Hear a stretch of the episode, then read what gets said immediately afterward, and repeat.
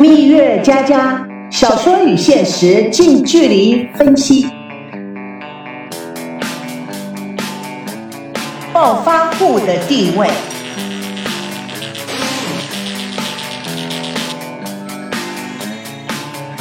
这一天，他的暴发户老爸，那位有点满脑肥肠、说话康然有力、似乎精力无穷的男人。不过，说实话。这二十一世纪，老爸不见得是男的。孙娜的老爸孙振被女儿定位在暴发户，他的定义是没有真情、同情，穷的只剩下钱了。是的，本书的女主角孙娜叫她爸爸是暴发户。哼，冠以暴发户称号的人，他以前一定是比较低阶层的。孙娜的父亲孙振就是靠他自己的努力，从建筑工人开始，由最底层一直爬上来的。他还是有他的聪明和智慧的。暴发户是经济发展中的一个重要的产物，在致富的过程中也不是那么容易的，那真是劳心劳肺劳力。所以他从穷到富，被别人看不起，一直到他富有了，想要有什么就有什么的这情况之下。他的心里面一定会发生一系列的变化，我们现在就称它为暴发户心态。通常这种心态表现的最突出的场合，就好像是同学会呀、老乡会呀，或者是各类的集会。最重要的是，参加聚会的人一定要知道他以前是非常非常穷的，所以给他一个好的机会去表现他自己，尤其。有些人衣锦还乡，假如没有这些从小看他长大的人，知道他以前多苦的人，对他来讲，他的内心是不会有那么优越和满足感的。所以，暴发户的心态有几个特征：第一是飘飘然，把握不住自己。既然他爆发了嘛，所以说他现在一定有很大很大的公司，还有非常漂亮的办公室，穿的衣服都非常的讲究。而且最喜欢装模作样，装作成一个上流社会的人。像我们的孙振，他就雇佣了美籍华人当他的私人秘书。第一，他自己不会说任何的英文；第二，他也听不懂任何的英文，所以他跟这个美籍秘书呢说中文，美籍秘书呢也不知道他在说什么。但是他出去了以后，他就很得意，因为他有一个完全说英文的秘书，这也是他的心态之一。孙振他是一个全国都知道的暴发户，所以他经常做出奇葩的事情。以后你们就会知道的，在他女儿的结婚上面，他可真是下足了功夫，也造成了两家人最大的冲突。为什么呢？因为他觉得一切都是钱可以搞定的，他要给全世界的人看，他现在有钱了。我可以花几千万为我女儿做一个世纪婚礼，没有一个人可以比得上的。同时，他有一个锁定的目标，从小一起长大的发小，他们两个都是很穷，他们俩也靠他们的无限的努力而达到成功的境界。所以，孙振他的最大的敌人，以及他最想表现的，以及最想攀比的，就是另外一个暴发户李彪。我们来听听他每一次跟李彪说话是怎么说的。一大早，孙振坐在有法式浪漫气息的餐桌前吃早餐、打电话，口气中充满了志得意满，脸上却带着微微愤怒的表情。还好还好，主要是忙我们的二期楼盘，还有啊，是孙娜的婚事。啊，好，好，啊，有空聚一下。好 好好，哈哈哈，好 好好，呃，你也是，呃，你也是啊，呃，挂了，呃，OK，好的，挂了，再见。他挂了电话也不忘记骂一声混账李彪。太太叶枫今天的心情颇为高兴，在开放式的厨房中指导着小保姆秋妹做豆浆，抬头看了他一眼。李彪在你嘴里哪一天不混账的？孙正在外面并没有很多的朋友，因为他也说的，他说所有的朋友都是看他好看的，因为他是暴发户嘛，他做任何的事情，每个人说，你看暴发户来了，暴发户做的事情。事实上，他是没有朋友的，他的最好的朋友也是最坏的敌人，就是他的竞争对手。在家里面，他非常爱发号施令，不管任何的时间、任何的场合，他跟他太太之间有很大的裂痕。这个裂痕不是三言两语就可以抚平的。在他们的生活里面，他们是非常痛苦的，因为每一秒钟这个裂痕都在腐蚀他们的心，分也分不了，离也离不成。当初你有什么背景啊？今天还不是坐在这儿耀武扬威的？孙振猛召一急：“你给我闭嘴！哼，现在成功了，就对什么事情都这么样的势利，无论是人或者事。”在你的眼中啊，只有两类，是有利可图和无利可图的。你懂什么？现在我的身份地位不一样，我这也都是为了女儿着想。找一个没钱没势没出息的家伙，配得上我们女儿吗？草率的结了婚，发现不合适再离。叶枫放下了杯子。哎，你瞧你说的，你是诅咒你女儿离婚是不是？孙振盯着这个讨厌的女人。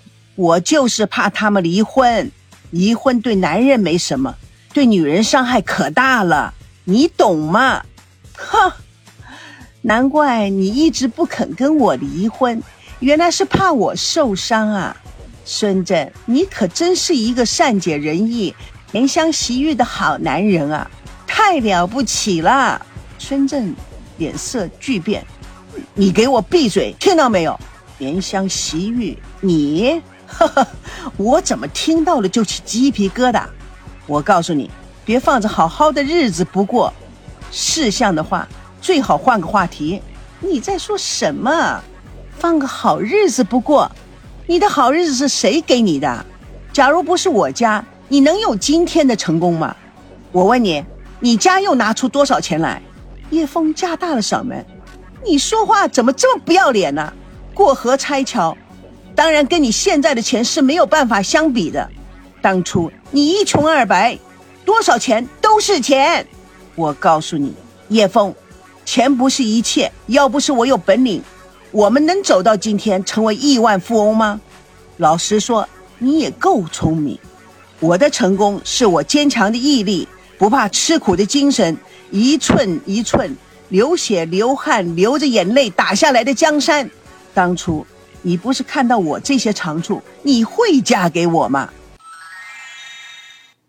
我想《明月家家》里面的孙振，他现在已经没有土味了，但是他有他的出野，奢华霸气，住在非常非常豪华的地方。有一个蛮好玩的笑话，一个年轻人他问禅师：“我很富有，却是非常非常的不开心，我应该怎么办呢？”禅师就回答了：“何谓富有？”年轻人回答说：“我有上亿的银行存款，在北京最豪华的地方，我有十套房子，我还有三辆最好的车子，像法拉利啊、兰博基尼啊，我有很多很多的首饰。虽然我是男的，但是我非常喜欢钻石。我有好多好多各类的珠宝，包括。”钻石、蓝宝石、红宝石、冰种的翡翠，甚至我有一个灯就是用翡翠做出来的，非常的漂亮，但是非常的重。可是我真正的是非常非常的空虚，而且也是非常不高兴。我的心里面好像从来没有快乐过。禅师默然，突然他紧紧的握住年轻人的手，年轻人醍醐灌顶，好像顿悟一样。大师，你是想告诉我，我应该心存感恩，回报他人吗？禅师说：“哦，不是的，我只是想说，土豪，我们可以做个朋友吗？”这里又有另外一个词儿出现了，叫做土豪。土豪，简单的说，就是很土的富豪。好像很多人有钻石，他并不是说。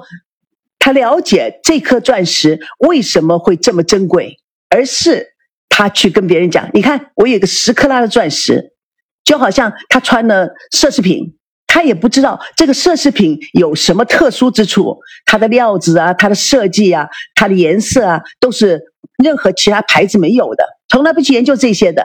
他研究的就说的，哎，你要知道，这是，Louis Vuitton，这是 Versace，但是他也不知道 Louis Vuitton 跟瓦萨奇他们在设计上有什么区别。其实 Who cares？他根本不在意的，因为。对他来讲，只是把牌子穿在身上而已，的样子或其他的，对他来讲，so what？你只要看我牌子就可以了。而且在他身边的人，可能大部分都是土豪或者是暴发户，也不懂任何好的质量或者是 high quality things，对不对？在《蜜月佳佳》里面，小保姆秋妹是一个非常可爱的人物，我很喜欢《飘》那部电影。我想你们大概都知道，在《飘》里面有一个很可爱的角色，就是那个小黑人，他的声音非常的尖，而且很紧张，同时是一个非常善良的小女生。所以，当我写秋妹这个角色的时候，我就是以她的形象来锁定这个角色。秋妹十几岁的时候就已经到了孙家，她跟孙家产生了一定的感情。但是孙家里面夫妻两个人的战争以及暴力，常常让他想到他自己的家里，他的内心是非常痛苦的。他希望能够抚平这些坏的记忆，但是他又说不出来。这是一个真的，我很喜欢他。现在让我们听听我们的小秋妹又说什么了。秋妹开豆浆机，声音响起，叶枫立刻上前关掉。你怎么这么笨呢？黄豆不泡开，机器会被打坏的。秋妹理直气壮地说：“太太，这你就不懂了。你买的新机器不用先泡豆子就可以打豆浆的。你不相信，可以看看说明书。”秋妹从抽屉里拿出说明书给叶枫，叶枫一把抢过：“你怎么不找给我看？太太，你怎么老是没记性？”上次我拿给你，你自己不要看的。叶枫不耐烦的挥挥手，去去去，别烦我，太太，你不要老是心情不好就找我麻烦。唉，现在呀，孙娜定下来，大家就安心了。赵熙再怎么说也是出身书香门第，受过高等的教育，应该会好好对待孙娜。唉，娜娜可是我的心头肉。我可不愿意让她受到任何的伤害。秋妹感动的看着叶枫，太太，你真是个好妈妈，非常可爱。《蜜月佳佳》是我写的连续剧剧本，后来因某种原因，连续剧没有办法继续，所以我把它改写成了长篇小说，其中包括了很多的爱。写这本书全是爱，但是每个人角度不同，所以他的反应也不一样，并不是他们自私，或者是他们心中无爱，或者是他们故意破坏，但是每个人心里想的、做出来的，你又怎么知道呢？是没有办法控制的，你说是不是？现在世界上有很多心灵派的，是注重养心、修养、修行的人，他们说了。唯物主义是世界上最恶毒、最混账的哲学理论，完全违背了宇宙法则、宇宙规律。我们已经被唯物主义害惨了，没有信仰，没有爱心，崇拜金钱，纵横肉欲，崇拜势力，自私自利，享受主义。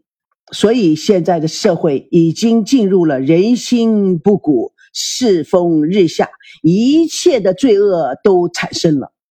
觉醒吧，我亲爱的小伙伴们，走出你的牢笼，海阔天空，去找寻一片清明纯粹的世界吧。